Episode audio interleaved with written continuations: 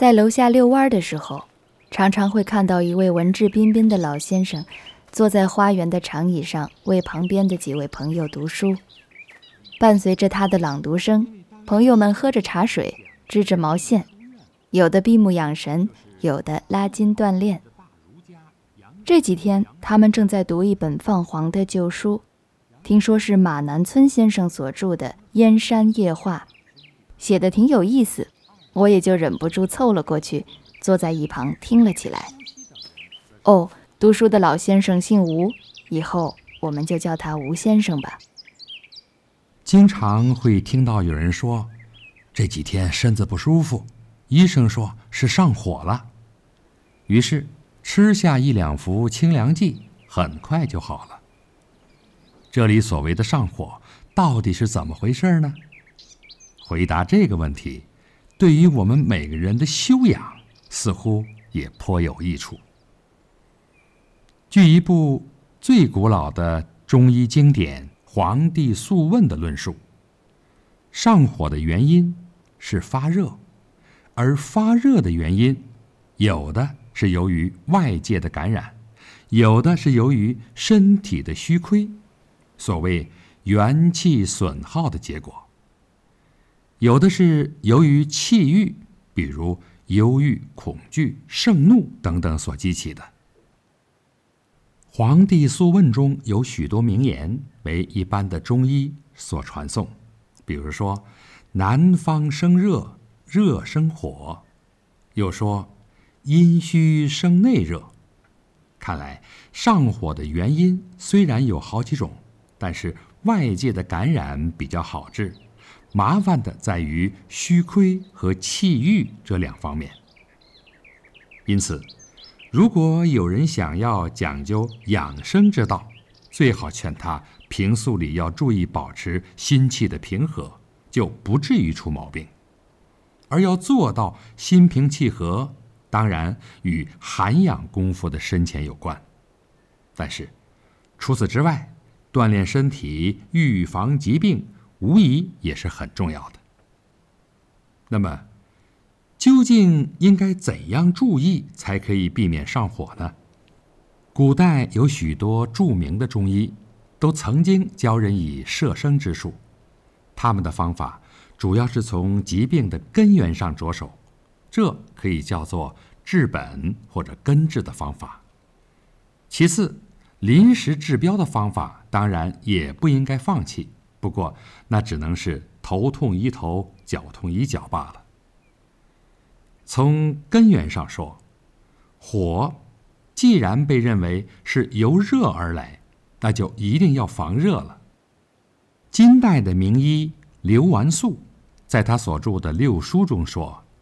诸热皆属于火，因此他认为要驱火必须退热。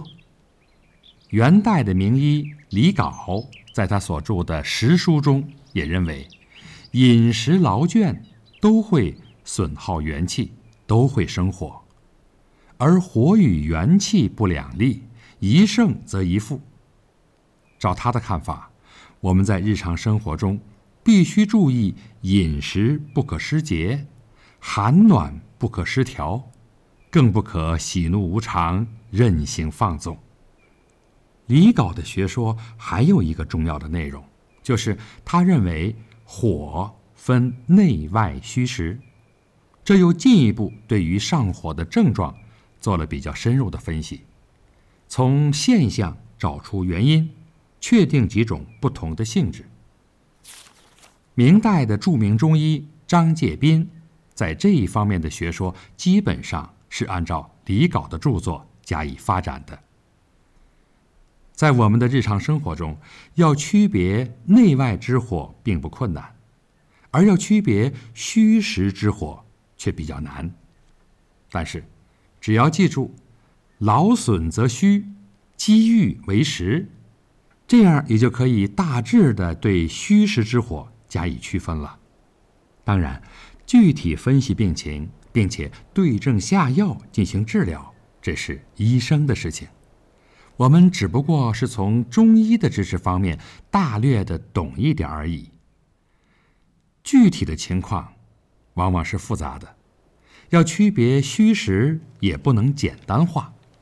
比如，有的人也许饮食不消化，容易造成积滞，但是他的身体素来衰弱，这是虚实交错的一种状况。反过来，有的人也许几天没有休息，以至于过度疲劳，但是他的身体素来强壮，这又是虚实交错的另一种情况。如此等等，可以类推。一般来说，对于自己的身体，应该有一个基本的估计和判断，找出一种规律。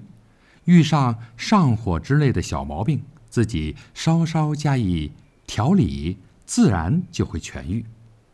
即便是到偏僻的地方，万一有病，也不至于张皇失措。如果又懂得一些医学的常识，那心里就更加有数了。当然，问题是要看那已经懂得一点医学常识是否正确。如果不懂装懂，而且生搬硬套，那还不如不懂的好。比如张介宾的《月景全书》有一节是论治火，他的中心思想是说：实火易泄，虚火易补。然而这两句话只能算是一般的原则，实际运用起来。